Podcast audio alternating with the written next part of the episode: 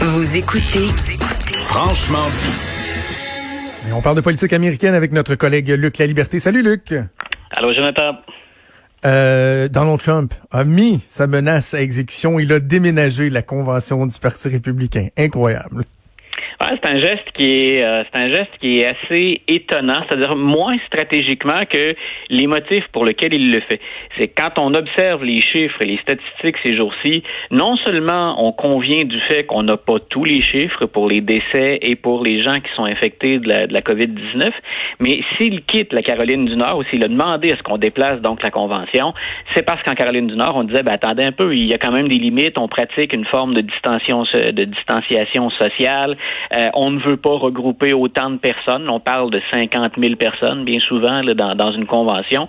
Donc, c'est Trump qui avait menacé de déplacer la convention. Donc, il y a tout de même certaines activités autour de la convention qui vont demeurer en Caroline du Nord. Mais si on évalue que les retombées, et c'est ce qu'on a fait valoir en Floride du côté du gouverneur, si on évalue à 100 millions de dollars les retombées, euh, ben, la Floride vient de réaliser, entre guillemets, au strict plan financier, euh, un bon coup. Et le président gagne en même temps aussi en, visibilité puis en retombée stratégique parce qu'on le sait, euh, la Floride, ben, ce sera encore un swing state, un État pivot. Joe Biden, il performe plutôt bien ces jours-ci et on partage la Floride et la Georgie euh, un marché médiatique commun.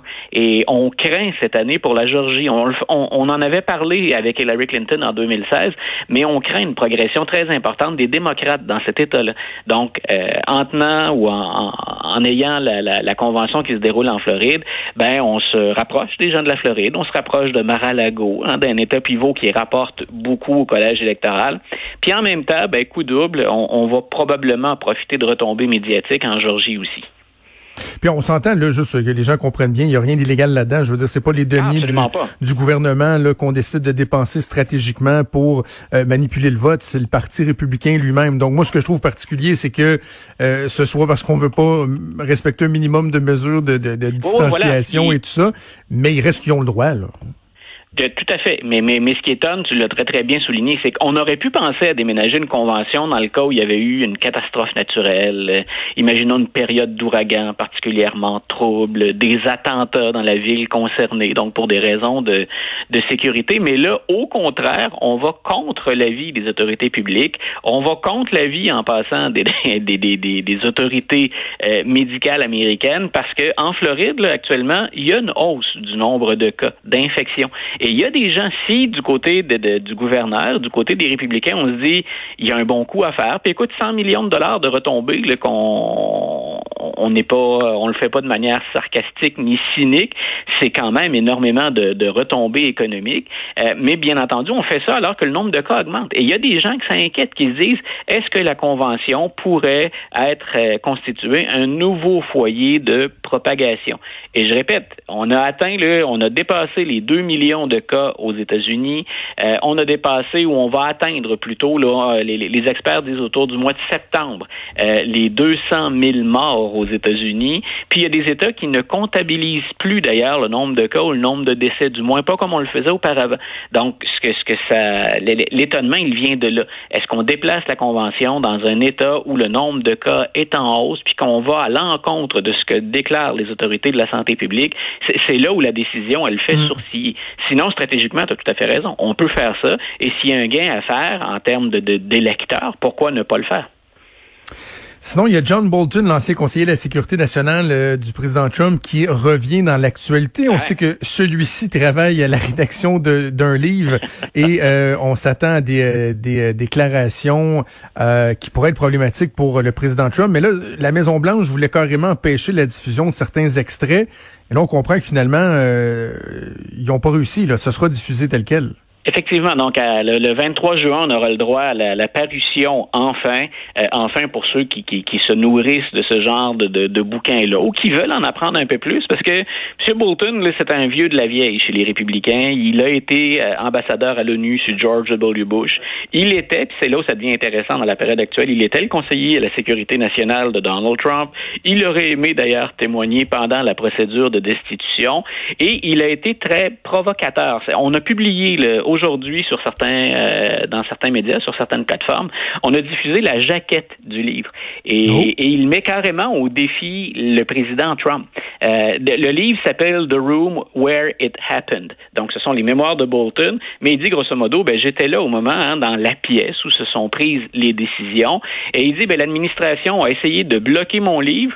Euh, on a fait des menaces, on a parlé de censure. Moi, ce que je réponds à ça, et l'expression est sur la jaquette, c'est game on. Venez-vous-en. Hein, je vous attends, grosso modo. Et ce qu'il dit, c'est qu'il va s'exprimer au sujet d'un certain nombre de dossiers. Il va confirmer le dossier ukrainien, c'est-à-dire le fait que c'était bel et bien un échange d'argent en échange d'une faveur du gouvernement ukrainien. Donc, il va confirmer ça. Mais on dit qu'il y a une très, très longue liste aussi de manquements à l'éthique ou euh, au respect de la Constitution. Il va citer le président et citer des proches du président lors de conversations sensibles. Euh, et lui était témoin. Et il est parti de la Maison-Blanche en emportant avec lui donc toutes ses notes personnelles et euh, il rédigerait son témoignage à partir de notes personnelles. Donc, c'est pas la première fois. hein. Il y a des auditeurs qui disent ouais, ben ils sont nombreux à l'avoir fait, effectivement. Mais c'est remarquable que tous ceux qui avaient une certaine expérience puis une certaine légitimité en politique, qui sont venus conseiller le président Trump, quand il quitte, ils n'hésitent pas à exprimer leurs réserves ou encore, dans, certains cas, leur étonnement face au comportement du président puis au peu de respect qu'il a pour les règles en place ou pour le système américain. Parlant de gens qui prennent leur distance euh, du président, il y a un général qui s'est carrément excusé d'avoir euh, d'avoir escorté le président lors de sa petite marche là, pour aller à l'église euh, il y a une dizaine de jours. Écoute, et c'est pas n'importe qui. Quand on dit, parfois les gens se disent, mais, mais vous parlez de Trump. Oui, mais c'est qu'il nous étonne continuellement et qu'il se met à dos tout ce qu'il y a de, de, de décideurs, de gestionnaires, puis je me répète un peu parce que je viens de le faire avec Bolton, mais de ceux qui ont de l'expérience dans leur domaine. Le général qui s'est exprimé, là, c'est Mark Milley. Pour les gens qui ne le connaissent pas, c'est le chef d'état-major des armées aux États-Unis. C'est le plus haut gradé, ce qu'on appelle les Joint Chiefs of Staff, là, Oui. ceux qui sont directement branchés sur le président, ben Milley, il est à la tête de ça. Et qu'un personnage comme ça prenne la peine de s'excuser en disant j'apparais dans un costume d'ailleurs hein, de, de, de, de, terrain, j'apparais aux côtés du président et on traverse Lafayette Square alors qu'on vient finalement de tasser des, des manifestants, je ne devrais pas être là. Euh, je le regrette amèrement parce que l'armée américaine n'a pas d'affaires en politique intérieure, dans les affaires civiles. Et carrément, ce que dit Milley, ben, il vient confirmer ce que les lois ou l'encadrement constitutionnel vient dire. Donald Trump ne pouvait pas déployer des troupes à lui seul sur le terrain comme il prétendait le faire. Et dit, ben, grosso modo, je suis ni plus ni moins que tombé dans le panneau. Et je regrette d'avoir fait ça. Milley, là, il est avec d'autres euh, personnages qui travaillent, d'autres personnages in- influents euh, du Pentagone. Il est dans un bras de fer avec le président américain. Donc, non seulement on, on peut parler de ses rivaux euh, politiques, non seulement on peut parler des démocrates pour Donald Trump, des progressistes, mais regardez maintenant le nombre d'officiels et même de militaires qui souhaitent hab- habituellement ne pas se mêler de politique. Hein, ils sont là, eux, pour servir le président ou pour servir les États-Unis d'abord et avant tout. Que le président soit dans un bras de fer ouvert avec des gens qui ne font pas de politique habituellement, en tout cas pas ouvertement, pas sur la scène publique, euh, ben c'est, drôlement étonnant. C'est une autre de ces choses qui, qui étonne. La liste, elle est très, très, très longue. Mais quand on dit que Donald Trump laisse personne indifférent ou qu'il n'a aucun respect pour l'ensemble des conventions, peut-être qu'on l'a élu pour ça puis qu'on trouve ça intéressant, mais moi, j'ai trouvé très étonnante la sortie euh, publique de Mark Milley. Est-ce que le président a réagi à cette sortie-là? Ouais, ben, il a tenté de, de calmer le jeu un petit peu. Il- grosso modo, il tente de balayer ça un petit peu sous le tapis. C'est qu'on, ce sont les médias, encore une fois, qui en feraient, qui en feraient tout un Bien plat. sûr. Reste que c'est le chef d'état-major des armées qui dit j'ai fait une erreur. C'est quand même, c'est quand même majeur. Ah non, c'est ça, mais certains diront que euh, on s'en fait pour un pour un rien, pour trois fois rien. Ah, bien sûr. Les, don- les données de l'emploi, c'est intéressant parce qu'on a vu que bon l'impact euh, était pas euh, c'est important, mais pas aussi catastrophique que ce qu'on aurait pu anticiper aux États-Unis, comme comme ailleurs aussi, on va se le dire. Mais là, euh, il y a les données utilisées pour comptabiliser donc les statistiques euh, en lien avec l'emploi qui sont remis en question, quoi? Oui, c'est que là, on, relève ça sur différentes plateformes encore ce matin. Et moi, j'étais très étonné la semaine dernière. Si on se fiait aux prévisions, euh, c'était étonnant de voir à quel point le taux de chômage avait diminué par rapport à ce qui est anticipé. Et plusieurs ont poussé plus loin la réflexion sur comment expliquer pareil renversement? C'était vraiment étonnant. Et le président avait raison. Le, président Trump avait raison de se réjouir de ça. Tous les Américains devaient se réjouir de ça. Mais là, ce qu'on constate maintenant qu'on a les documents entre les mains, puis qu'on peut regarder, entre autres, euh, la, source des données, ce qu'on constate, c'est qu'habituellement, quand on, s'interroge sur euh, le, le, le, taux d'emploi, on va relancer les gens par des questionnaires ou par des appels téléphoniques. Donc, des gens qui se sont retrouvés sans travail.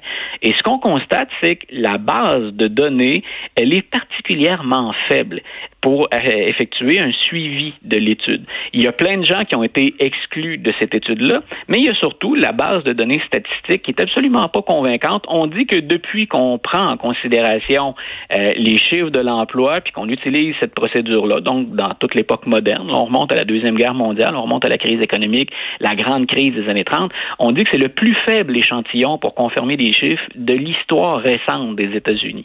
Et là, laissons M. Trump de côté, euh, donc un problème qui vient de ce service-là.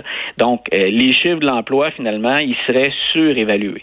C'est toujours difficile d'avoir un chiffre extrêmement précis, là, un portrait détaillé puis extrêmement précis en ce qui concerne le, le chômage puis la recherche d'emploi. On sait que c'est toujours un peu sous-estimé le nombre de chômeurs, mais cette fois-ci, c'est un bémol très, très, très sérieux qu'on met sur des chiffres qui avaient lieu de réjouir plein d'Américains ou de leur donner confiance à tout le moins.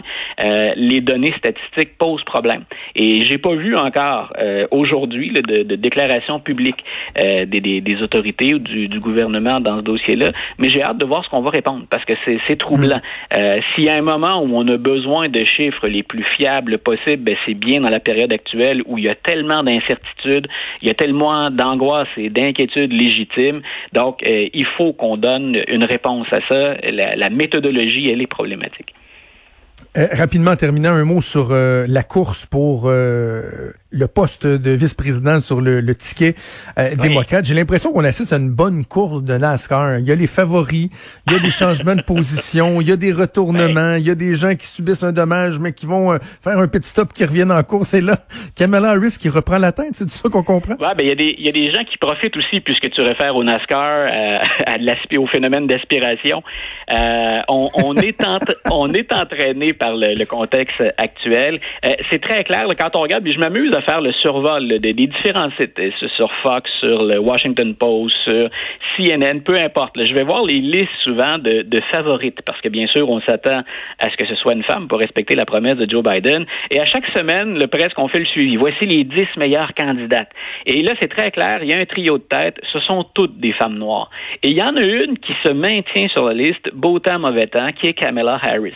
On a parlé tous les deux de Val Demings, de Mme Lance Bottoms, la mairesse, euh, la, la, mairesse d'Atlanta, par exemple. Mais une qui ne disparaît jamais du décor, c'est Kamala Harris.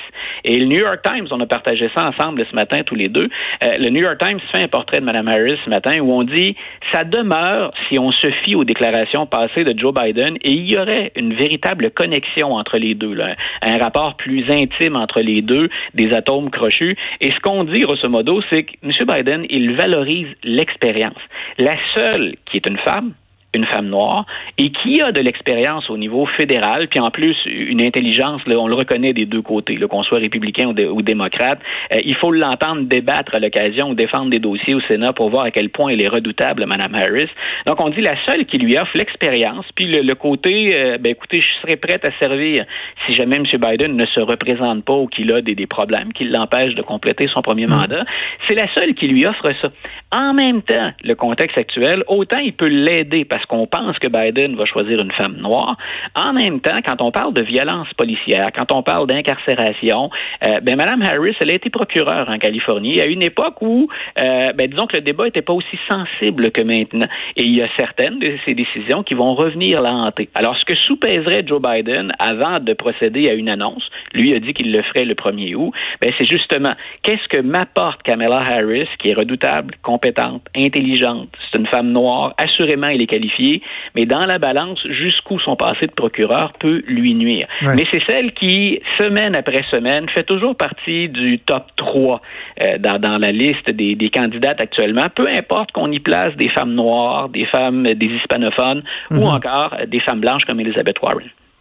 À suivre, on fera le, le, le suivi de cette merveilleuse course-là la semaine prochaine. Je te souhaite une excellent, un excellent week-end, Luc, et on se reparle en début de semaine prochaine. Même chose pour toi. Bye, Jonathan. Salut.